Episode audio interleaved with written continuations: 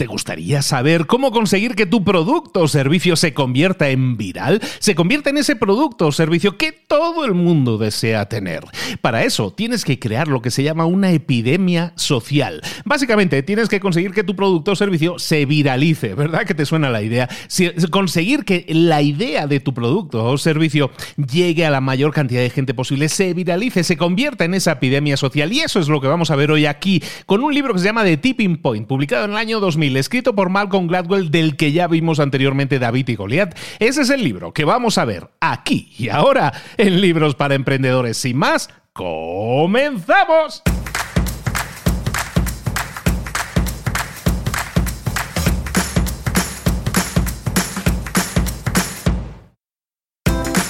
Bienvenidos al podcast Libros para Emprendedores para alcanzar el éxito en cualquier negocio que quieras emprender, debes formarte, debes estudiar, aprender para emprender. Y para ello, no hay nada mejor que un libro. En el podcast Libros para Emprendedores te ayudamos de tres maneras. Primero, seleccionando los mejores libros del mercado para ayudarte a emprender, a mejorar en tu emprendimiento. Segundo, te ofrecemos gratis un resumen de los puntos más valiosos explicados en cada libro. Y tercero, te damos finalmente pasos a seguir para poner en práctica todas esas lecciones aprendidas y así poder acortar tu camino hacia el éxito ya sea marketing, ventas, liderazgo, emprendimientos, mentalización, eh, vamos a analizar lo mejor de lo mejor, de los mejores libros del mercado y te lo vamos a dar todo bien masticadito y listo para ser aplicado. Soy Luis Ramos, empresario y emprendedor, y voy a acompañarte, si me lo permites, en este camino. Sin más, comenzamos. Muy buenas, aquí estamos de nuevo una semana más con libros para emprendedores para que crezcas, para que te desarrolles, para que obtengas esas claves, esas estrategias que puedes poner en práctica y obtener más y mejores resultados. Hoy te quiero hablar, antes de que empecemos con el libro, con el punto clave, bueno, en realidad tiene mucha relación. Hoy te quiero hablar de librerías Gandhi. Y ojo, ojo con lo que está haciendo librerías Gandhi. Da la casualidad que librerías Gandhi ha, creado un apartado en su página web que se llama, ¿a qué no sabes cómo se llama? Se llama Libros para Emprendedores ¿No te suena de nada? Pues Librerías Gandhi acaba de crear una en su página web que es gandhi.com.mx. Acaba de crear el apartado Libros para Emprendedores, en el cual están seleccionando los mejores libros del mercado para que todo emprendedor pueda tener las herramientas que necesita para emprender. Tienes una lista de libros para emprendedores y como nosotros nos llamamos libros para emprendedores, tenemos el mismo objetivo que es el de ayudar a los emprendedores a la que la gente que está poniendo en riesgo su patrimonio patrimonio, su tiempo, su esfuerzo en armar una empresa que ayude al crecimiento económico y al empleo de un país, bueno, pues estamos en el mismo camino. Vamos a unir fuerzas, entonces vamos a promocionar, vamos a ayudar, vamos a invitar a la gente a que vaya a ver la lista de libros que tienen en Gandhi. ¿Cómo? Vete a gandhi.com.mx barra libros para emprendedores. Ahí vas a ver un montón de libros que te interesa tener, que te interesa adquirir y van a seguir creciendo esa lista son libros que tienes que saber. Y hay libros que ya hemos visto, hemos visto libros como originales de Avangran, eh, El punto clave, que vamos a ver hoy aquí, creatividad, hay varios libros, generación de modelos de negocio, que ya hemos visto en libros para emprendedores y otros que vamos a ir viendo, porque el, esfuerzo tiene que ser conjunto, ayudar a emprendedores a que consigan sacar adelante su proyecto. Y Librerías Gandhi en este sentido está apoyando a los emprendedores y Libros para Emprendedores está también apoyando a los emprendedores. Esfuerzo conjunto para que tu resultado sea mayor y sea mejor. Recuerda en gandhi.com.mx barra libros para emprendedores. Ahí tienes una selección súper especial de libros para emprendedores. Y lo que vamos a hacer estas próximas semanas es visitar algunos de esos libros que no hemos tocado todavía aquí en Libros para Emprendedores te los vamos a acercar ya, como sabes, masticaditos, listos para ser aplicados también en tu emprendimiento. Muchísimas gracias a Gandhi por pensar en los emprendedores, por animarles a emprender y por dotarlos de las herramientas adecuadas para emprender. Uno de los libros que está ahí en, en el apartado Libros para Emprendedores de Librerías Gandhi en gandhi.com.mx barra libros para emprendedores es el libro que vamos a ver hoy. Se llama El Punto Clave, escrito en el año 2000 por el señor Malcolm Gladwell, que es un señor anglo... es inglés, nació en Inglaterra, pero a todas se, se considera canadiense, ¿no? Básicamente. Entonces es anglo-canadiense porque se crió en Canadá. Y es un señor que es famosísimo escritor, famosísimo periodista, publicó en Washington Post durante mucho tiempo y desde hace mil años escribe en The New Yorker, que es una publicación brutal que, que se dedica sobre todo a artículos en profundidad, gran periodismo una, una, publicación brillante que tenéis que conocer. Bueno, pues Malcolm Gladwell escribe ahí y desde el año 2000 empezó a publicar libros. Este es su primer libro, se llama El punto clave en inglés de Tipping Point. Y en este libro, y vamos a entrar ya directamente con el libro, bueno, otros libros que ha escrito, Blink, eh, otro que se llama Outliers, fuera de serie, eh, muy conocidos, esa, esa triada de entre 2000 y 2008 publicó tres libros súper conocidos, luego ha publicado otros más, por ejemplo, David y Goliath, que también lo vimos en el podcast. ¿eh? Bueno, como te decía, este es su primer libro publicado en el año 2000 y que habla de lo que, bueno, de cómo se propagan los virus y cómo nosotros podríamos también eh, utilizar esta idea de la propagación de un virus para también nosotros propagar nuestras ideas nuestros productos o nuestros servicios. ¿Y cómo se hace eso? Bueno, pues para hacer eso tenemos que entender cómo funciona un virus. Un virus básicamente es una, es una enfermedad que se va propagando, ¿no? Y va saltando de gente a gente, va contaminando a gente. ¿Qué te digo? Si estamos rodeados ahora mismo de un virus, ya sabes de lo que estamos hablando. Pero ese mismo comportamiento de un virus que lo convierte en una epidemia tiene una serie, cumple una serie de reglas, ¿no? Una epidemia es contagiosa, a veces hay pequeños cambios que generan grandes impactos y no crece, una epidemia no crece gradualmente Llega un momento en que va creciendo, que a lo mejor no se nota mucho, pero de repente se multiplica, se va multiplicando y llega un momento, un punto en el que se convierte en epidemia. Ese punto es lo que se conoce como el punto clave, el tipping point, es ese punto en que una enfermedad pasa de ser una cosa discreta a dispararse, a convertirse en epidemia. Ese punto clave es algo que nosotros tenemos que también buscar si lo queremos aplicar este concepto no de una forma negativa para propagar enfermedades, sino para propagar ideas. Para conseguir que una idea se viralice, tenemos que utilizar un poco las mismas reglas que utiliza un virus, comportarse de alguna manera como un virus. Entonces, para eso, para conseguir crear una epidemia social, que una idea se propague como un virus, hay tres factores. Hay tres factores que podemos ajustar para convertir nuestra idea, nuestro producto, nuestro servicio en esa epidemia social. Pero todo depende de la forma en que lo comunicamos. Y, esas cosas, esos tres factores que nosotros podemos ajustar son muy conocidos. Son uno, el mensajero, dos, el mensaje y tres, el contexto en el que sucede ese mensaje. Y entonces, lo que vamos a ver ahora son tres claves, tres factores que nosotros podemos aplicar tres leyes o tres ajustes que podemos hacer, tres, tres, conceptos que podemos aplicar precisamente para modificar al mensajero, el mensaje o incluso el contexto. El primero, la ley de los elegidos, que es la primera característica, la segunda, el factor de fijación y el tercero, el poder del contexto. Estas tres reglas, estas tres cosas, ajustes que podemos hacer, los vamos a ver en profundidad, pero eh, te dejo tres pinceladas rápidas. ¿Qué significa eso de la ley, la regla de los elegidos? Bueno, cuando nosotros intentamos expandir un mensaje, hacer llegar eh, de forma epidémica nuestro mensaje a la mayor cantidad de gente posible, no lo podemos hacer todos nosotros mismos. No podemos nosotros tener nuestra propia audiencia y llegar así de forma masiva a todo el mundo. No, necesitamos a otra gente que predique nuestro mensaje. También esos son los elegidos. Hay ciertas personas, ciertos tipos de personas, de hecho lo vamos a ver ahora, hay tres tipos de personas que son mucho más efectivos a la hora de expandir nuestra idea, de hacer llegar nuestra idea a más gente. Esa es la regla, la ley de los elegidos. La segunda clave que vamos a ver es el factor de fijación. Igual que un virus, eh, muchas veces eh, eh, muta, tiene pequeñas mutaciones y eso hace que, que, se vuelva más virulento, es que ataque más, con más dureza porque tiene esas pequeñas mutaciones que la gente no puede defenderse porque acaba de cambiar y es diferente. Bueno, pues lo mismo, ese factor de fijación, nosotros lo podemos modificar en nuestros contenidos, en nuestro mensaje en este caso, ¿no?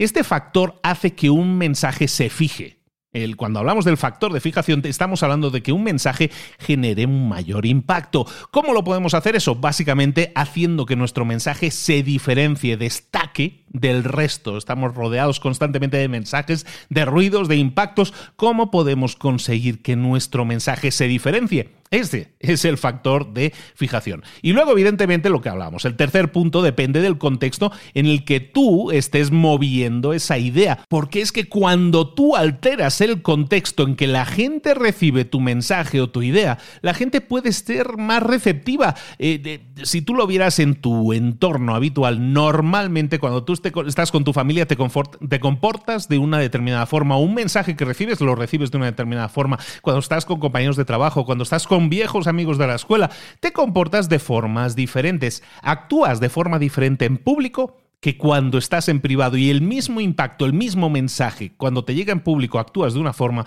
y cuando estás en privado a lo mejor actúas de una forma diferente. El contexto es poderoso. Bueno, entonces estas son las tres características que nosotros podemos modificar en un mensaje. Si tenemos claras estas tres características, ahora las vamos a desmenuzar, si tenemos claras estas tres características, podemos cambiar la forma en que comunicamos un mensaje y podemos entonces convertir ese mensaje en viral. Ojo, se necesitan tener los tres factores no, padre, no necesitas los tres factores, simplemente uno es suficiente. Pero si tienes dos, vas a multiplicar la efectividad. Y si tienes tres, vas a multiplicar todavía más la efectividad de ese mensaje. Por lo tanto, sabiendo que existen esas tres características, cuando nosotros lo vayamos a comunicar y queramos que ese mensaje, ese producto, ese servicio se viralice, vamos a intentar que tenga las tres características. Vamos entonces a ver, um, ahora sí hay muchísimo más a detalle, la primera, la ley de los elegidos. Y es que el mensajero, el mensajero importa.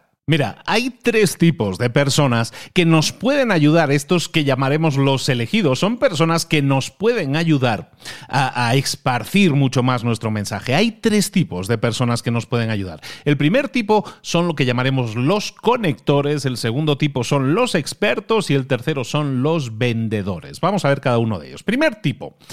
El conector. ¿Quiénes son los conectores? los conectores normalmente es lo que hoy conocemos, en pocas palabras, es lo que hoy conocemos como los influencers. Personas que son muy sociables, que son gregarias, que conocen a mucha gente, que a lo mejor no es que sean amigos íntimos de mucha gente, pero tienen esa habilidad de conocer a mucha gente, de relacionarse con mucha gente. Son los que hacen, como se llama hoy en día también, networking. Vale, entonces esas personas son conectores. El concepto de los conectores es muy importante porque, y aparte está estudiado en el libro, nos lo comentan, habla del, del tema de los seis grados de separación. Hay una hay un estudio de los años 60 y luego se hizo muy popular en los años 2000 con los seis grados de, Kevin Bacon, pero los seis grados de separación, ese concepto eh, viene de un estudio que se hizo en los años 60 por el cual eh, se enviaron una serie de cartas desde, desde el norte del país, estamos hablando de Estados Unidos, enviaron una, una, una serie de cartas desde Nebraska y, y eso tenían que llegar, esas cartas tenían que llegar a Boston. Y entonces lo que hacían era entregar esas cartas a unas personas y oye, esta persona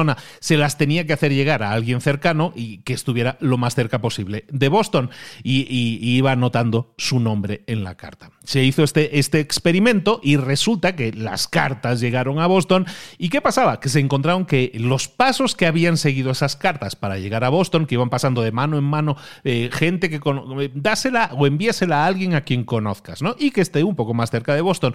Y entonces eso es lo que estaban haciendo. Entonces, ¿qué pasó? Se dieron cuenta que las cartas cuando llegaban a Boston llevaban escritos los nombres de las personas por las que habían pasado. Y en, la mayoría de los casos habían pasado por eh, seis personas o menos. Habían pasado por seis personas. Eso es lo que llevó a la teoría de los seis grados de separación. Que nosotros básicamente estamos conectados con cualquier persona del planeta o podríamos estar conectados simplemente por seis pasos. Hay seis personas intermedias que nos separan. Esos son los famosos seis grados de separación. De hecho, en ese estudio se, se vio otra cosa que es más interesante todavía y que tiene que ver con esto de los conectores. Se vio que de esas cartas que llegaron a Boston, que pasaban por los seis pasos en la mayoría, pues resulta que la mitad de las cartas solo utilizaron tres pasos para llegar a su destino. Es decir, había un volumen de gente, un volumen de gente que tenía una conexión superior, que conocía a gente que estaba más cerca del destino de la carta. Ese concepto es el concepto un poco de los conectores. Cuando nosotros estamos hablando de personas que es un grupo a lo mejor más pequeño de gente, pero que conocen a mucha gente, que están conectadas, mejor dicho, con un número muy grande, a veces desproporcionado de gente, esas personas también conectadas son esos conectores que estamos diciendo. Esos conectores son personas entonces que tienen una red de contactos muy amplia. Te digo, a lo mejor no son amigos íntimos con todos ellos, pero tienen una red de contactos amplia. Su fortaleza en muchos casos es que además ocupan eh, puestos en diferentes mundos, es decir, tienen conexión en diferentes comunidades. Y eso le permite a, si tú conoces a un conector, que tiene un pie puesto en dos comunidades diferentes, por decirlo de alguna forma, si tú lo conectas desde la comunidad A, resulta que ese conector te puede abrir la puerta para conectar con gente que está en la comunidad B. Básicamente, los conectores tienen esa habilidad, esa capacidad de conocer a mucha gente y eso nos permite conectarnos a través de ellos, eh, no conectarnos, llegar a más gente, tener a más gente a, un punto, a un paso más cercano, ¿de acuerdo? El, um, mismo ejemplo se puso muy popular, eh, se hizo muy popular en los años 2000 en, Estados Unidos y luego en el resto del mundo serán los seis grados de Kevin Bacon, ¿no? Kevin Bacon es un actor que ha hecho muchísimas películas y se hizo el mismo juego, de hecho hay páginas sobre ese tema, donde se decía, bueno, pues que Kevin Bacon estaba conectado con cualquier actor del mundo por seis grados de separación, seis pasos o menos, ¿no? De hecho, luego se demostró que no solo es esa persona, no solo era Kevin Bacon el, más conectado, sino que había un actor todavía mejor conectado que él, que era Rod Steiger, por ejemplo. ¿no? Pero bueno, es el mismo ejemplo. Kevin Bacon o Rod Steiger serían conectores, personas que están conectadas, en este caso con un montón de gente, pues en este caso debido a que han hecho un montón de películas y en el caso de los seis grados de separación, pues las personas que conocen a mucha gente son esos conectores, son esos networkers, ¿no? Entonces, ¿De qué estamos hablando aquí? Estamos hablando de que estas personas son poderosas en el sentido de que tienen una red de contactos muy grande. Entonces, cuando esparcen un mensaje, cuando estas personas envían un mensaje, su alcance es mayor. Básicamente, lo que estamos diciendo es que este primer perfil de personas, los conectores, tienen un gran alcance. Y por eso es muy interesante que cuando tú quieres esparcir un mensaje, busques personas que sean conectores, que tengan capacidad de llegar a un mensaje. Por eso os decía que hoy en día podríamos poner la equivalencia de los influencers en las redes sociales, serían esos conectores. De hecho, en marketing se utiliza mucho el marketing de influencers precisamente por eso, porque son conectores, conocen o en este caso tocan a mucha gente con sus mensajes. El segundo tipo de personas estos son los conectores. El segundo tipo de personas son los expertos. ¿Quiénes son los expertos? Bueno, pues son los especialistas de la información. Un experto no es otra persona, no es una, no es otra persona que esa persona que le gusta mucho la información de un determinado tema y se especializa en ese tema y recopila mucha información y no solo la recopila, no solo es que sabe mucho de ese tema, sino que normalmente son muy entusiastas a la hora de compartirlo. ¿Por qué? Porque les gusta ser reconocidos como expertos en ese tema. ¿De acuerdo? Entonces teníamos por un lado a los conectores, ¿no? Un poco los influencers. Y por otro lado tenemos a los expertos. ¿Qué son los expertos? Entonces, gente cuya palabra genera eh, poder. ¿Por qué? Porque recopilan mucha información, analizan mucha información y tienen estatus. Es decir, si un experto te dice, no, la aplicación que tienes que utilizar para hacer tal cosa es esta pues como lo ha dicho el experto, chatos, pues eh, lo que diga el experto, ¿no? Entonces esas personas tienen estatus. La información que ellos dicen, eh, que ellos recomiendan, eh, pues está basada en análisis y claro, como tiene un conocimiento profundo de ese nicho de mercado, lo que dice un experto tiene muchísimo peso. Entonces, por un lado tenemos a los conectores, tienen mucho alcance. Los expertos a lo mejor no tienen tanto alcance, pero tiene mucha credibilidad. Entonces, si por ejemplo un conector te dijera, mm, pues yo te recomiendo tal restaurante, pues a lo mejor 10 personas que lo escuchen, a lo mejor hay dos o tres que van a ir, ¿no? Un porcentaje alto. Pero a lo mejor si un experto dice, no, yo te recomiendo que vayas a este restaurante porque yo soy el experto de restaurantes de esta ciudad y te digo que este es el mejor, pues como yo soy el experto, y tengo ese estatus de experto, ¿qué sucede? Que a lo mejor 10 de cada 10 personas que escuchen ese comentario van a decir, bueno, como Luis es el experto en los restaurantes de esta ciudad, si Luis dice que hay que ir a este, que ir a este. ¿De acuerdo? Entonces eso es un experto. Entonces estamos hablando de diferentes tipos, recordemos, diferentes tipos de personas, porque hay una ley que es esa ley de, de, unos pocos que si nosotros sabemos con quién tenemos que contactar, con los elegidos, que los que tenemos que contactar para que propaguen nuestro mensaje, entonces nuestro esfuerzo puede multiplicarse y su alcance se puede viralizar. Por un lado tenemos los conectores y por el otro lado tenemos los expertos. ¿Cuál es el tercer tipo? ¿Cuál es el tercer tipo de... Eh, bueno, estos son los más odiados, ¿no? El tercer tipo son los vendedores. El tercer tipo de persona que nos puede ayudar a propagar el mensaje es un vendedor. ¿Quién es un vendedor? Es un vendedor, es una persona que sobre todo es experta en persuadir a otras personas pues para que se suban al tren. Entonces, el, el conector conoce a mucha gente, el experto tiene credibilidad, pero el, vendedor es el gran, el, el, gran persuasor, el que sabe persuadir a la gente, el que sabe cómo manejar objeciones de posibles clientes. Entonces, si nosotros tenemos claro que esos tres tipos de personas, un buen vendedor, un buen experto que nos respalde, un buen conector que propague nuestras ideas, si nosotros somos capaces de unir en nuestro equipo a ese a esos tres perfiles de personas, vamos a tener muchísimo, muchísimo ganado en este primer punto, que es la ley de los elegidos. Elegir a cualquier persona para que propague tu mensaje no es estratégico, pero escoger a las personas adecuadas para que propaguen tu mensaje, eso es una gran estrategia, es la ley de los elegidos. Entonces recordemos, hay tres tipos de personas que tenemos que entender que nos pueden servir. Los conectores, los comunicadores, aquellas personas que tienen mucha conexión, esos nos van a dar alcance, una gran red de contactos. Luego tenemos a los expertos, que son expertos en un nicho concreto y cuya palabra, cuya recomendación tiene muchísima credibilidad. Entonces, mientras que uno nos da alcance, el otro nos da credibilidad. Y por último, los vendedores, que son los reyes de la persuasión, nos ayudarán a transmitir esa idea mediante empatía, mediante conexión con las personas, mediante el manejo de objeciones. Y mientras que una persona confía en el experto porque sí, si alguna otra persona tiene dudas, pues un vendedor en ese sentido nos puede ayudar al manejo de objeciones y al cierre de ventas. Entonces, ¿Cuál es el resumen de todo esto? Que hay tres tipos de personas que nos pueden ayudar a propagar nuestra idea. Entonces tenemos que tener claro que tanto los conectores como los expertos como los vendedores son mucho más que meros mensajeros. Nos ayudan a esparcir, nos ayudan a hacer llegar nuestras ideas mucho más lejos, a muchísima más gente y convencerlos pueden actuar como traductores, pueden convencer a otras personas, pueden hacer llegar nuestro mensaje en el lenguaje que esas otras personas necesitan que lo escuchemos, pueden transformar una idea en tendencia, un producto o una idea en una idea que impacte a las masas. Por lo tanto, resumen de esta primera parte que estamos comentando aquí, hay tres tipos de personas, sí. ¿Qué tenemos que hacer? Tenemos que conseguir alistar en nuestro, entre comillas, ejército a esos, esos tres perfiles de personas siempre que nos sea posible. Si solo podemos con uno, uno. Pero siempre deberíamos buscar esos tres perfiles dentro de personas que tendríamos que incorporar, que tendríamos que, que utilizar de alguna manera para ayudarnos a propagar ese mensaje, para convertir nuestro producto, nuestro mensaje, nuestra idea en algo epidémico, en una epidemia viral.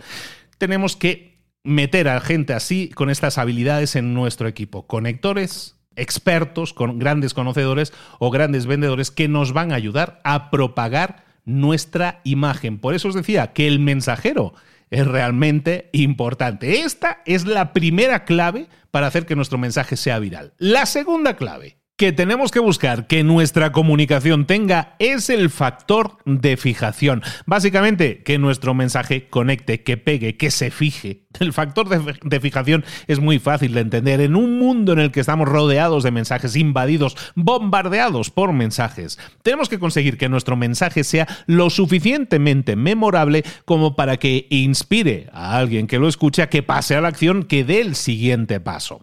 Eh, hemos visto entonces, la ley de los elegidos nos dice que hay una serie de mensajeros que eh, concretamente esas personas nos pueden ayudar a esparcir ese mensaje, pero si nuestro mensaje no, no se fija, no se pega, no es memorable, da igual la cantidad de elegidos que tengamos, nuestro mensaje tiene que ser memorable. Entonces, ¿cómo podemos conseguirlo? Básicamente no hay que hacer grandes cambios, grandes ajustes muchas veces en nuestro mensaje, sino hacer pequeños ajustes que lo, que lo hagan memorable cuando un mensaje es memorable, normalmente es cuando, aunque parezca una tontería decirlo, es cuando es fácil de memorizar, cuando se lo ponemos fácil a la gente, cuando es fácil de memorizar y cuando es simple, eso ayuda a que el factor de fijación de ese mensaje sea mayor. ¿Cómo lo podemos hacer? Bueno, lo primero que podemos hacer es hacerlo personal, hacerlo práctico. Hay un experimento muy, muy conocido que se menciona en este libro, que es el experimento que hicieron también en los años 60 en la Universidad de Yale para promocionar que los alumnos seniors de último año em, se vacunaran contra el tétanos. Eh, y, lo que hicieron fue una prueba. Vamos a hacer una prueba. Vamos a poner distintos eh, trípticos, panfletos, publicidad, flyers, volantes. Vamos a poner varios tipos de volantes y vamos a ver qué sucede. A ver cuál atrae más a la gente para vacunarse, que era gratis contra el tétanos, pero que lo tenemos aquí en la Universidad de Yale y, la, y queremos que los alumnos se vacunen. Y lo que hicieron fue distintas versiones de ese volante informativo. La primera era una versión de, de, que hablaba del alto riesgo, ¿sabéis? Como los anuncios estos que se meten en las cajetillas de tabaco, ¿no? Que, que hablan de que, vamos, los grandes peligros de la enfermedad si no estás vacunado, ¿no? O sea, súper dramático, con fotos dramáticas, todo eso. Eso lo pusieron en el primer volante. Resultado, 3% de la población que recibió ese mensaje se fue a vacunar. No fue un gran éxito. Segunda prueba, hacen un segundo volante y esta vez una versión un poco más light, un poco menos miedo, pero omitían el tema de las fotos así agresivas, pero no rebajaban el tema del peligro, o sea, le bajaban un poco en el tema de la imagen impactante, pero seguían hablando del peligro, pero un, un peligro menor, o sea, no tan agresivo visualmente. Resultado, el mismo, 3%. ¿Qué hicieron? Hicieron una tercera versión del volante informativo en el que simplemente intentaron ser más prácticos y más personales. Dejaron de intentar persuadir a, los estudiantes diciéndoles esto es el lobo, que viene el lobo, y en vez de hacer eso, en la tercera versión simplemente listaban las horas que tenían disponibles para pedir la, vacunación contra el tétanos, dónde estaba el mapa, el o sea, dónde estaba el lugar para, para vacunarse mediante un mapa. Eh, todo eso que era simplemente facilitarle con el mensaje a la persona que lo recibía que pueda pasar a la acción, que pueda dar el siguiente paso. Aunque todo el mundo en teoría sabía en la universidad dónde estaba el centro médico, lo que hicieron fue poner el mapa, marcarlo en el mapa y ponérselo fácil a la gente. Vete de tal a tal hora, que es cuando te podemos poner la inyección gratuita del tétanos. ¿Qué pasó? ¿Cuál fue la diferencia? Mientras que con los dos primeros mensajes, aquello catastróficos que viene el lobo, conseguían un 3% de éxito, con este tercer volante en el que fueron más informativos, más prácticos, con un toque personal, el 28% de los receptores de ese mensaje fueron a vacunarse, con lo cual se demuestra que el mensaje, si lo haces personal y si lo haces práctico, eso te permite ahora sí obtener un resultado mayor, un impacto mayor, hacer que el mensaje sea memorable y hacer que la gente pase a la acción. ¿Cómo podemos eh, mejorar también nuestros mensajes? Ahí en el libro me encanta, porque aparte he sido muy fan de los dos, y entenderme bien, de los dos programas de televisión de los que vamos a hablar ahora. Uno es Barrio Sésamo o Plaza Sésamo, según el país, bueno, los de Sésamo, ya sabéis. Y el otro es Las Pistas de Blue. Eh, uno lo viví yo como niño, el de Sésamo, cuando yo era niño, yo lo consumí, yo fui consumidor de Barrio Sésamo, en este caso en España, y otro, Las Pistas de Blue, pues mi hija Nerea, por ejemplo, ha sido gran usuaria de las pistas de Blue. Bueno, pues estos dos programas, estos dos programas también plantean un montón de lecciones que tienen que ver con el aprendizaje que podemos tener de nuestro mensaje.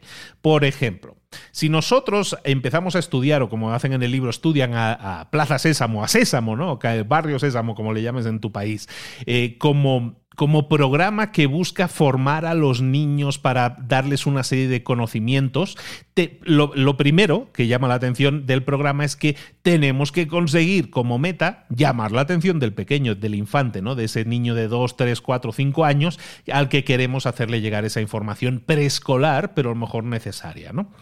Entonces, ¿cómo podemos analizar a la gente? Pues empezaron a analizar a los niños y entonces en aquella época, cuando esto estamos hablando hace 30, hace 40, 50 años, yo no sé ya cuánto hace que empezó Sésamo, bueno, pues hace 40 o 50 años se creía que la gente se chutaba a la televisión lo que le echaras. La gente se sentaba, la caja tonta, te empieza a echar información y tú la consumías sin parar, da igual lo que, lo que fuera. Pero a través de prueba y error se dieron cuenta, a través de Sésamo precisamente, se dieron cuenta que los niños no eran así. Que los niños no se sientan delante de la caja tonta hipnotizados durante horas. Lo hacen siempre y cuando el contenido, de alguna manera, tenga sentido para ellos. Si pueden entender el contenido, lo van a ver. Si no lo pueden entender, si les confunde, eh, no les va a generar interés. Y por lo tanto, aunque sea la televisión, no la van a ver hipnotizados. Entonces, se dieron cuenta de cosas. Por ejemplo, en el caso de Sésamo, se dieron cuenta al principio, el programa tenía por un lado los Muppets, a los, los muñequitos, digamos, por un lado los monstruos y todos esos estaban por un lado, y por otro lado tenían segmentos en los que salían los humanos, ¿no? Interactuando con humanos. Entonces, nunca mezclaban los dos mundos, los dos personajes. ¿Por qué? Porque decían los psicólogos que, claro, que el mundo de los Muppets era un mundo no era real, entonces mezclarlo con el mundo real les podría llevar a un conflicto interno a los niños y todo eso. Hicieron pruebas y se dieron cuenta de que los niños cuando eh, prestaban atención era cuando los Muppets estaban hablando, entendían el contenido, les conectaba. Pero cada vez que metían un segmento de humanos, solo de humanos, los niños desconectaban. Y es entonces cuando Sésamo decide, ¿sabes qué? Lo que vamos a hacer es combinar ambos mundos. Vamos a crear muñecos, ¿no? Big Bird y toda esta gente, Oscar, todos estos, pues, Gustavo, toda esta gente, que estos muñecos que vivían en el mundo, ¿no? Elmo y todos estos que vivían en el mundo de los humanos, ¿no? Compartían mundo, vivían en el mismo mundo y al hacerlo, al compartir escenas con humanos, los niños entendían el contenido mejor y seguían mirando ese contenido. Y de esa manera Sésamo conseguía su meta, que era conseguir tener a los niños atentos el máximo tiempo posible en la pantalla para proporcionarles contenido. El objetivo de Barrio Sésamo, de Sésamo, cuando se creó originalmente, es que había toda una serie de... Se crea en Estados Unidos, ¿eh? en Nueva York. Bueno, pues el objetivo de Sésamo básicamente era dar formación a niños en comunidades deprimidas para que cuando llegaran al colegio no fueran en desventaja. Y toda esa formación, que pues Sésamo en realidad se emite a través de la televisión pública, porque hay televisión pública en Estados Unidos, también se emite a través de la televisión pública, ¿vale? Entonces, este es el enfoque de Sésamo. 30 años después aparecen las pistas de Blue. Las pistas de Blue, para los que lo hayan visto, pues, pues es una evolución de la formación que queremos darle a los niños. Dijeron, bueno, vamos a crear un programa que sea una evolución de lo que hacía Sésamo. Entonces vamos a corregir cosas que hacía Sésamo que no vamos a hacer nosotros. Ese fue el enfoque de las pistas de Blue. No sé si lo habéis conocido. Yo, yo me lo he chutado, las pistas de Blue me lo he chutado por mi hija. Bueno, pues eh, ¿Cuál es la diferencia en cuanto a las pistas de Blue y por qué es tan importante el mensaje? La evolución que hizo las pistas de Blue sobre Sésamo fue la siguiente. Mientras que Sésamo, Sésamo incluía chistes y comentarios y cosas que, que en realidad estaban dirigidas a los adultos, porque se pensaba que si de esta manera poníamos texto o subtexto de alguna manera, contenidos dentro del segmento de Sésamo que pudieran interesar a los adultos, entonces los adultos se lo iban a chutar también el programa, iban a ver el programa, lo iban a soportar el programa, y entonces, claro, si los niños veían que su papá estaba viendo el programa con ellos, pues se iban a quedar a verlo, ¿no? Ese era el objetivo de Sésamo. Bueno, pues eh, las pistas de Blue eh, lo que hicieron fue eliminar eso el programa Las pistas de Blue está dirigido, el contenido está dirigido al 100% para el niño, mientras que en Sésamo había un porcentaje de contenido que estaba dirigido al adulto, con chistes que entendía el adulto, con subtextos y comentarios que entendía el adulto, se vio que los niños en esos mensajes, en ese subtexto que no entendían, desconectaban. Y las pistas de Blue eliminó eso. ¿Cuál es la diferencia? Si tú ves las pistas de Blue, la verdad es para un adulto es como complicado, es pesado verlo porque es muy infantil, es completamente infantil, ¿de acuerdo? Entonces lo que hizo Blue fue una evolución, mejoró todavía en este caso, el factor de fijación de ese mensaje. ¿Por qué? Porque el objetivo es niños de 2, 3, 4 años. Vamos a centrarlo en ellos. Y la segunda mejora que hizo las pistas de Blue sobre Sésamo fue que Sésamo había detectado que para mantener el interés lo que hacía era hacer mini segmentos de máximo 3 minutos y esos mini historias pues eran con varios personajes. Entonces cada 3 minutos había un cambio de escena, cada 3 minutos había un segmento nuevo. Entonces, ¿qué pasaba? Que un programa de Sésamo tiene docenas de segmentos, segmentos muy cortos, segmentos con una canción, segmentos con el monstruito, segmentos con el otro, todo eso. Entonces se entendió, se analizó eso y se dio eh, cuenta en los creadores de las pistas de Blue que esas estructuras narrativas tan segmentadas no interesaban tanto a los niños, eh, hacían que los niños perdieran el interés, que los niños preferían una historia, preferían que les fueras entregando la historia, pero que una historia tuviera un hilo conductor. Entonces, ¿qué sucede? Las pistas de Blue, evoluciona ese contenido y entonces crean una historia continuada. Cada episodio es una única historia que sigue una misma estructura, que es básicamente que hay un presentador y está Blue, que es el perro, y básicamente tienen que descubrir una serie de pistas para saber qué es lo que, cuál es el, eh, a decodificar esas pistas. Es un poco el Sherlock Holmes, pero para niños, ¿no? Bueno, pues las pistas de Blue también entonces, eh, tomó prestadas cosas que hacía Sésamo para la fijación de su mensaje y las perfeccionó. ¿Por qué? Porque cada persona eh, necesita su propia, necesita que tú la entiendas para que podamos entender entonces cómo fijar mejor un mensaje. Hemos visto con estos dos ejemplos cómo un mismo mensaje puede fijarse más y mejor si entendemos que el mensaje a la hora de entregarlo hay una forma mejor que otra. Y eso, ¿cómo lo vamos a saber? Con la práctica, ir probando mensajes, ir viendo cómo transmitiendo mejor el mensaje para que sea eh, la gente capaz de memorizarla mucho mejor. Hemos visto entonces que hay dos principios que nos sirven para alterar, para conseguir esa epidemia social que queremos provocar con nuestros mensajes. Hemos visto que el primer punto es buscar a esas personas específicas, a esos elegidos que nos pueden ayudar a propagar el mensaje. El segundo punto hemos visto que, que un mensaje, para que se fije en la mente de la gente, tiene que tener algo que lo diferencie, tiene que haber una serie de condiciones en el propio mensaje que hagan que se pegue. Luego hay el tercer punto que vamos a ver ahora ¿Qué es el poder del contexto? El poder del contexto es aquel que hace que la gente se sensibilice más a nuestro mensaje dependiendo de las condiciones en las que se encuentre, dependiendo del entorno, del contexto en el que se encuentre a la hora de recibir el mensaje. El contexto, de nuevo, tampoco es algo que necesitemos cambiar significativamente, completamente. A veces pequeños cambios en el entorno pueden hacer que la gente se comporte de manera diferente. Por ejemplo, eh, hay un ejemplo brutal en el libro que me parece súper interesante y muy ilustrativo para el poder del contexto. En los años 80, ciudad de Nueva York es uno de los eh, ratios de crimen más altos de la historia de los Estados Unidos. Nueva York era, los que hayan visto películas de los 70, los 80, eso era una ciudad sin ley, ese no es el Nueva York así glamuroso que conocemos ahora. Bueno, pues en los años 80 teníamos ese Nueva York que estaba lleno de de asesinatos, de crimen, y, cómo hicieron para llegar durante esa década de los 80 y, y, rebajar completamente ese ratio criminal en la ciudad. Pues lo que hicieron fue cambiar el contexto. Y de hecho, la ciudad de Nueva York así lo dice, ¿no? Los responsables dicen, el, utilizamos no los dos principios de, la ley de, los, eh, de la ley de los elegidos, salieron los influencers diciendo, no cometas crímenes. No, eso no funciona. Y no funcionó. Y el factor de fijación tampoco funcionaba en este caso. ¿Cómo lo podíamos conseguir? Ellos tenían la teoría de la ventana rota. La teoría de la ventana rota es básicamente el poder del contexto. De esta tercera clave, el poder del contexto en acción. Básicamente, la teoría de la, ventana rota decía que los pequeños símbolos de desorden, como una ventana rota, como eh, significaban, dejaban entrever el mensaje, enviaban el mensaje de que todo vale. Entonces, ese mensaje de todo vale lo querían eliminar. Entonces, la teoría de la ventana roja la pusieron en práctica, en este caso, en el en el metro de Nueva York, ¿no? En el subte, en el metro de Nueva York. Básicamente empezaron eh, atacando dos puntos clave. Eh, los graffiti en el metro de Nueva York eran una cosa, vamos, brutal. En aquella época todos los metros iban pintados llenos de graffiti hasta arriba, de arriba abajo, todo coloreado.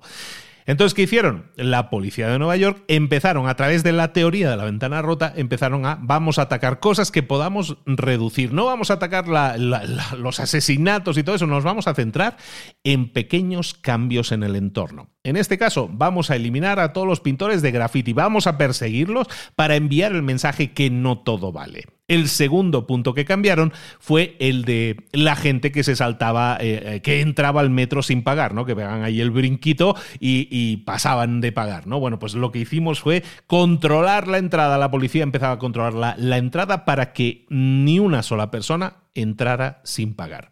Estos dos mensajes tan simples dieron resultado.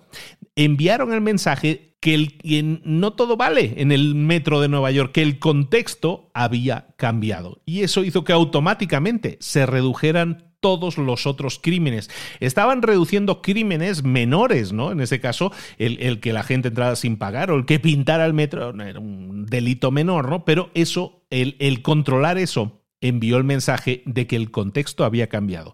¿Qué hicieron? El, el, alcalde de Nueva York entonces dice, bueno, pues esto ha funcionado en el metro, lo vamos a aplicar en toda la ciudad de Nueva York. Y entonces la teoría esta de la ventana rota en toda la ciudad de Nueva York la aplicaron de la siguiente manera. No nos vamos a centrar tanto en la persecución, obviamente sí, de, los asesinos y todo esto, pero sobre todo nos vamos a centrarnos en enviar el mensaje que no todo vale. Que estar borrachos en público, que orinar en público, que tirar botellas en la calle, que echar basura en la calle, eso era daño a la propiedad pública. Y por lo tanto, aunque era un delito menor, era un delito perseguido y se empezó a, apretar a la gente en ese sentido. ¿Qué pasó? Que el delito menor, en este caso, que estaba más controlado, creó un contexto nuevo, un contexto diferente que hizo que la teoría de la ventana rota funcionara y que los delitos mayores también bajaran. ¿Por qué? Porque el mensaje de este contexto ha cambiado, caló perfectamente en la sociedad y se envió un mensaje que, era más fácil de controlar, evidentemente, era más fácil para la policía controlar los delitos menores, evidentemente, son más fáciles de controlar, pero eso envió el mensaje de que el contexto había cambiado y hasta día de hoy se sigue hablando que la ciudad de Nueva York, que declinó los crímenes y todo eso, la práctica de la teoría de la ventana rota fue lo que lo llevó a cambiar. Y es que el contexto social es poderoso.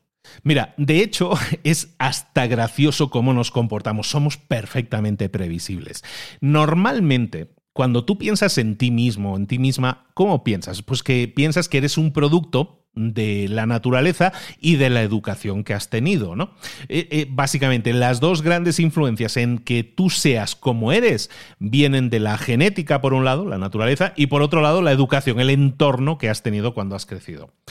El contexto en estas eh, situaciones, por lo tanto, no debería afectar, ¿no? Nosotros somos producto de la genética, somos producto de la educación. El contexto a una persona no le afecta, pero sin embargo, no es así. Somos súper previsibles. Cuando tú, por ejemplo, comparas dos jugadores de básquet. Dos jugadores de básquet que están jugando. Uno está en un gimnasio mal iluminado y empieza a tirar a ver cómo.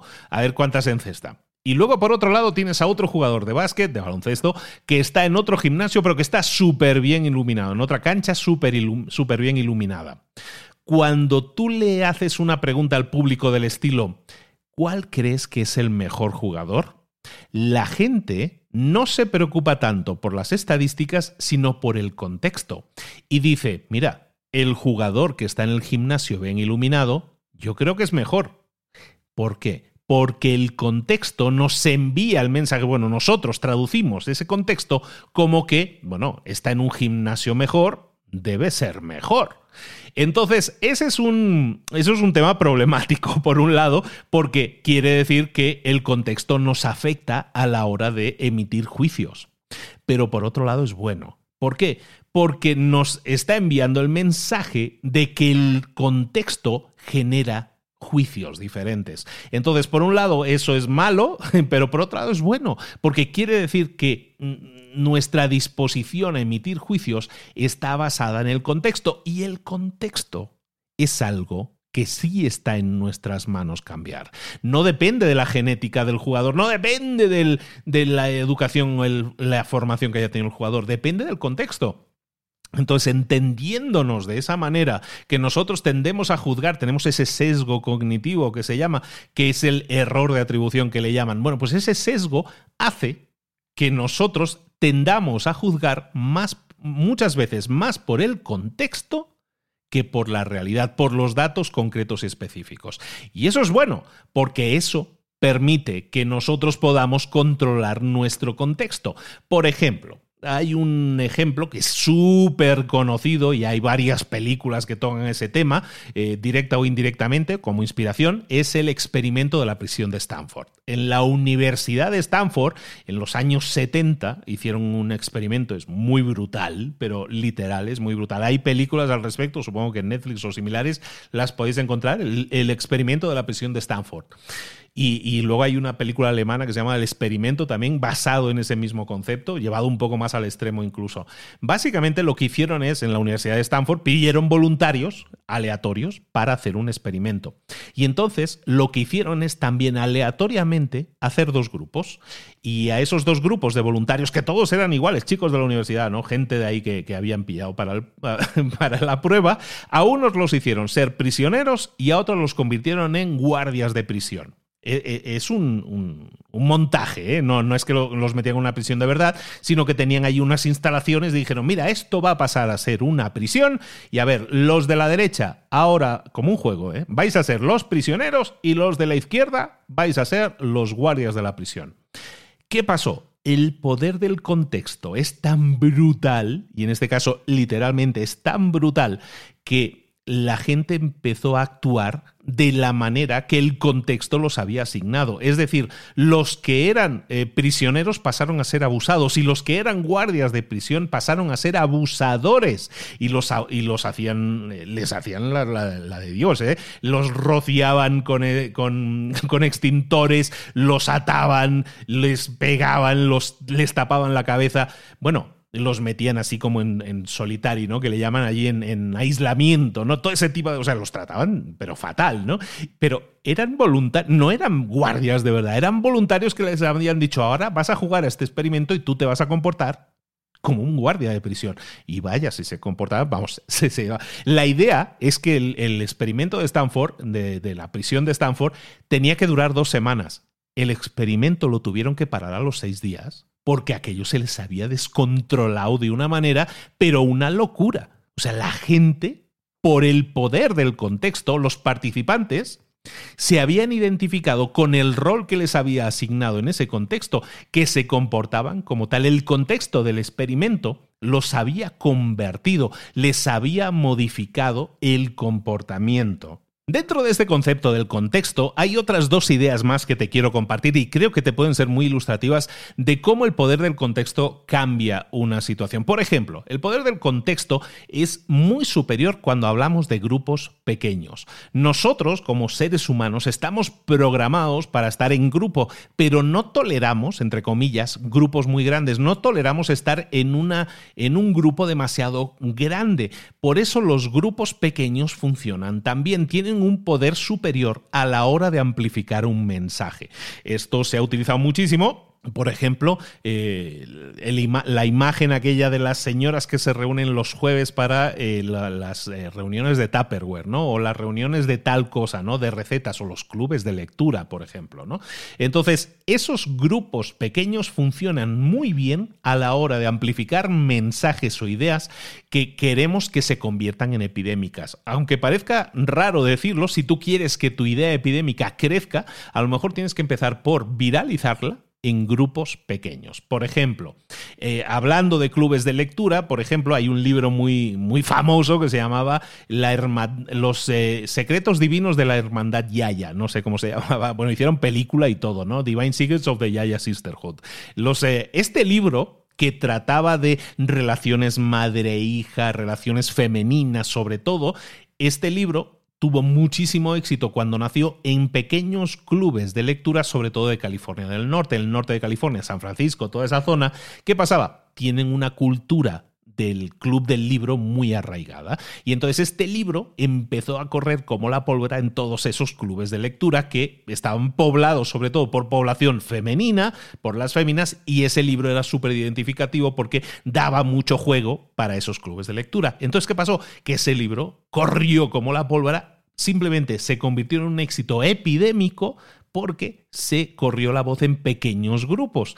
Eh, en grupos pequeños es donde se, donde se desarrollan mejores esas ideas. Y el poder de estos grupos es superior al que nos pensamos. Por ejemplo, en Inglaterra y Estados Unidos, sobre todo, hay una iglesia, sabéis que hay muchas iglesias, ¿no? Pues hay una iglesia que es la iglesia metodista, a lo mejor os suena el nombre. Bueno, pues la iglesia metodista, que la, la creó un señor que se llama John Wesley, pues creció de forma epidémica porque este señor en Inglaterra y en Estados Unidos expandió esta religión, pero vamos, en seis años pasó de tener 20.000 seguidores a tener 90.000 seguidores.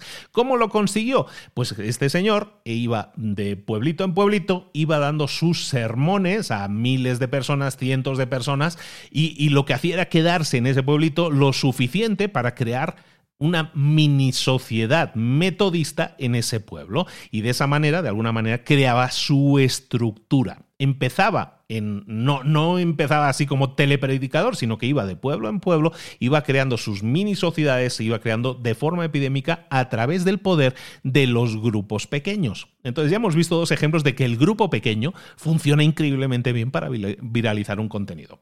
Luego, también tenemos que entender que nuestras relaciones sociales, y este es un dato que te puede interesar también mucho, se basan en una regla que se llama la regla del 150 las comunidades, para una persona, a nivel psicológico, una persona tiene capacidad de gestionar en un grupo como máximo a 150 miembros. ¿Qué significa esto? Que, bueno, eh, en, todo lo que tenga que ver, por ejemplo, y hay muchos ejemplos al respecto, vamos a ver algunos, en muchas culturas y organizaciones, mucha gente se organiza en grupos, se estructura en, en organizaciones que funcionan mejor si están eh, con una cantidad de miembros de 150 o menos. La regla del 150 dice que una comunidad de 150 personas o menos es una comunidad en la que todos conocen a todos y por lo tanto la rendición de cuentas en esa comunidad es mucho más fácil. La adopción de estándares sociales en, esa, en ese grupo de 150 menos es mucho más fácil. A la hora de establecer eh, políticas, normas, límites, es mucho más fácil si esa comunidad eh, tiene 150 miembros o menos. Entonces, cuando nosotros tenemos un grupo de 150 personas o menos, básicamente quiere decir que se conocen todos entre todos y se crea una memoria, una memoria colectiva. ¿Qué quiere decir eso? Una memoria colectiva es algo que tú has vivido todos los días. Por ejemplo, eso en las familias, en las parejas pasa habitualmente. Se crea una memoria colectiva en la cual el conocimiento está repartido entre los varios miembros de la familia. Por ejemplo, eh, estás hablando de una película que viste el otro día, vimos una película el otro día, cariño, ¿cómo se llamaba el actor este? ¿Cómo se llamaba el director? Ah, ese es el mismo que tal. Cuando empiezas a explicar la película, te apoyas en la memoria colectiva de esa familia, que es que la esposa se acuerda más de los directores, el hijo se acuerda más de los actores, el otro se acuerda más de lo que sea, y se establece una memoria colectiva. Así es como funciona la memoria colectiva. Es gestionable siempre que el grupo no supere los 150. Esa memoria colectiva es mucho más eficiente porque porque en 150 todos conocen a todos y todos saben que hay una persona que es más buena en ese grupo de 150. Hay una persona que es más buena en esto que en esto. Hay uno que es más bueno en aquello que tal. Este es más habilidoso que este otro. Y así es como funciona mejor. Por ejemplo, un ejemplo que os va a, alucinar mucho. Hay una empresa que se llama Goretex, que es muy conocido el nombre también, que es, es un tipo de tela, ¿no? La tela Goretex que se utiliza muchísimo para temas de alta montaña, de proteger contra el frío y todo eso. Bueno, pues la empresa, la empresa Gore Associates, que es la, la, empresa dueña del tema este de Gore-Tex, de la tela esta, bueno, pues el, el, fundador de la empresa creía mucho en el tema este de los 150, eh, de la ley de los 150. Y entonces lo que hacía y lo que hacen en esta empresa es comunidades, crean comunidades de trabajo. Es decir, es una empresa que tiene muchas divisiones, pero cada división de, la empresa de Goretex es una división que no tiene más de 150 empleados. Si vamos a hacer una, yo que sé, una fábrica donde se va a fabricar los eh, anoraks que se van a utilizar este próximo verano o el calzado lo que sea, bueno, pues esa planta de producción, esa, esa fábrica, no va a tener a más de 150 personas trabajando. Esa va a ser su capacidad máxima. Y lo que vamos a hacer es crear nuevas, divisiones de la empresa y siempre la división de la empresa va a ser no más de 150 personas. Sigue la, regla de los 150. Entonces, ¿qué sucede aquí? Estamos hablando antes de una familia, ¿no? Que, que se acuerdan de la película de forma colectiva. En una empresa, en este caso esas fábricas de no más de 150 empleados, ¿qué sucede? ¿Forman parte de la empresa? Sí, pero cada una tiene su propia, su propia cultura, crean su propia comunidad, tienen su propia memoria colectiva. Cada persona en esa fábrica o en esa división sabe cuál de los trabajadores que forman parte de esos 150 es experto en determinada cosa. Cuando sucede un contratiempo o alguien se retrasa, saben quién es el responsable. De esa manera, con menos empleados se genera una presión colectiva en la cual, como todos se conocen a todos, cuando algo falla, saben, mira, ha sido Manolo el que ha fallado, porque a esto no hemos llegado a tiempo, ha sido por culpa de tal cosa. Y eso genera una presión colectiva que hace que, como como el grupo es pequeño y como yo soy responsable de esto, no puedo equivocarme, porque si no todo el mundo va a saber que he sido yo el que me he equivocado. Entonces, esa presión social, esa rendición de cuentas a nivel de la empresa funciona de forma increíble. El poder del contexto significa, en este caso, que para conseguir más y mejores resultados, cambiando el contexto, limitándolo en este caso mediante la regla del 150, de no sobrepasar los 150, resulta que es mucho más fácil conseguir que los mensajes se fijen. Bueno, ahora que hemos visto entonces estos tres principios que afectan a la forma en que en que un mensaje puede convertirse en viral, podemos impactar a más gente. Ahora que lo entendemos, vamos a ajustar un poco uno de sus puntos. En este caso, el cómo es de importante la forma en que emitimos el mensaje. La forma en que una idea se convierte en epidémica, se convierte en viral, se basa en una cosa que se llama el modelo de difusión. Ese es el último concepto que quiero ponerte encima de la mesa, que es un concepto que también habrás escuchado varias veces. El modelo de, difusión es un término de sociología. Básicamente tiene que ver con cómo una idea o cómo un producto se expande en su uso a través de una serie de fases. ¿Cuáles son las fases que sigue un producto, una idea, un servicio?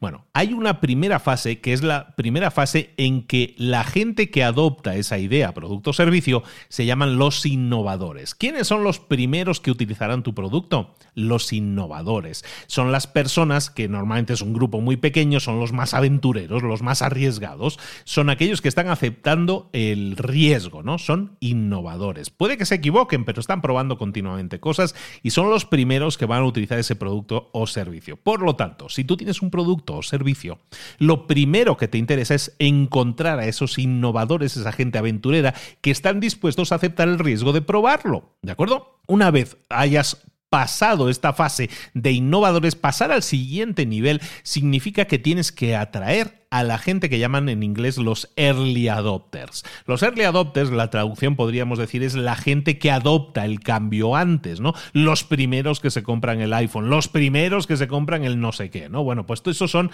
gente que también aceptan el riesgo, un poco menos de riesgo, porque lo que quieren es eh, comprar, ser los primeros que acceden a algo, pero algo que ya está comenzando a ser tendencia, algo que ya han probado los innovadores antes. Entonces, como veis, estamos en una área en la que este modelo de difusión está llegando a gente que están aceptando el riesgo de ser los primeros. El siguiente paso, después de innovadores y early adopters, llega la masa, la gran mayoría de personas. Y ese, ese es el, el, gran sueño que nosotros buscamos, ¿no? Buscar a esas personas que generen un gran uso de nuestro producto o servicio, ¿vale? Y ahora vamos a hablar un poco de eso. Y por último, están en el modelo de difusión, están los rezagados, los que llegan al final, es cuando la epidemia ya está de bajón, bueno, pues eh, son los que nunca se arriesgan, pero bueno, son los últimos que van a llegar y se van a, se van a unir. Estos factores que hacen que, se difunda más o menos una idea están claros, ¿no? O sea, tenemos una parte de la gente que se arriesga, innovadores, luego los early adopters, los primeros que quieren entrar en esa tendencia, los que quieren enseñar antes que nadie esa, nueva tendencia que ellos están dentro, pero luego tenemos ese, ese gap, ¿no? Ese espacio que hay entre, entre la gente que se arriesga, esos dos primeros categorías, y la gran masa de gente. Y es ahí donde entra el punto clave. Es ahí donde entra todo eso que hemos estado viendo. Cuando tú tienes un producto o servicio, en tu caso, que estás pensando, y yo todo esto que me ha explicado Luis, ¿cómo me sirve esto a mí? Bueno, vamos a intentar verlo. Cuando tú tienes esa idea, producto o servicio y lo empiezas a poner en práctica con un pequeño grupo de gente innovadora, eso empieza a atraer un poco el uso, pero tú dices, vale, yo esto quiero que llegue a la gran masa de gente. ¿Qué puedo hacer? Tienes que buscar hacer esos pequeños ajustes que te van a permitir, sobre todo a la hora del emisor, conseguir captar a esa gran masa. Es decir, necesitas buscar a los conectores, a esos influencers un poco, ¿no? Que decíamos antes, tienes que buscar a los conectores esos que tienen acceso a la gran cantidad de gente. Tienes que buscar a los expertos y tienes que buscar a los vendedores. ¿Por qué? Porque cada uno de ellos van a actuar como traductores. Van a, van a traducir el mensaje de tu producto, de tu servicio, lo van a traducir para que cada persona que necesita o escucharlo de un conector, o escucharlo de un experto, o escucharlo de un vendedor para tomar la decisión, tengan acceso a esos tipos de mensaje traducidos cada uno con el lenguaje que esa persona necesita escuchar. Porque hay personas que necesitan que se lo diga un conector, pero hay personas que necesitan que se lo diga el experto y hay personas que van a necesitar que se lo diga un vendedor para obtener la fijación necesaria que tu mensaje necesita. Tenemos que pensar en la persona que lo está emitiendo y es ahí donde nuestro mensaje va a pasar de ser un, mensaje, un producto o un servicio que conozcan unos pocos a ser un mensaje, un producto o un servicio que estén utilizando las grandes masas. Y esto nos lleva a la última reflexión que vamos a hacer ya para terminar este análisis, este resumen del libro, y es cómo la edad en la que estamos viviendo, la edad de la información, ¿no? Cómo nos ha impactado, cómo impacta la situación que vivimos actualmente de redes sociales y de interconexión total, cómo impacta a las epidemias sociales de las que estamos hablando. Pues básicamente impacta de forma, eh, ha cambiado las reglas del juego. ¿Por qué? Porque ahora nosotros tenemos un mundo totalmente interconectado, una especie de mundo virtual en el que vivimos, que son las redes sociales, en el cual yo puedo mensajearme con amigos, con familiares, familiares, con gente a la que conocí una vez, a gente que no he conocido nunca. Básicamente puedo crear mis tribus con gente que no conozco de forma física y eso, por ejemplo, en el tema de los adolescentes actuales o, ya pues jóvenes que, que han crecido en esa cultura, que han nacido con un teléfono en la mano, básicamente, pues claro, tienen una tecnología que les permite crear un espacio en el que pueden hablar con otros adolescentes sin que haya ningún tipo de supervisión o control de los adultos como era antes. Ahora los adolescentes tienen también más dinero, más tiempo, más libertad, por lo cual pueden crear un mundo social mm, en el que haya menos influencia adulta y bueno, pues crean sus propias reglas. Entonces está cambiando mucho las reglas del juego para bien y para mal, ¿no? Pero sobre todo en este sentido de lo que estamos hablando nosotros, de epidemia social, las epidemias eh, necesitan de que haya esa interconexión, de que existan esas redes para, para difundir ideas, productos o servicios, pero el hecho de que haya tanto mensaje, de que todo el mundo esté utilizando estos canales, la tecnología está creando cada vez unas redes más grandes, cada vez hay más gente interconectada. Sí, pero cada vez hay más ruido y por lo tanto es cada vez más difícil captar la atención de alguien. Cada vez es más difícil comenzar un virus, comenzar una epidemia, en este caso social, entiéndeme. ¿eh? Entonces, ¿cómo podemos conseguir que nuestro mensaje llegue a más gente? Es en este momento cuando la ley de los escogidos, de esos pocos, es crítica.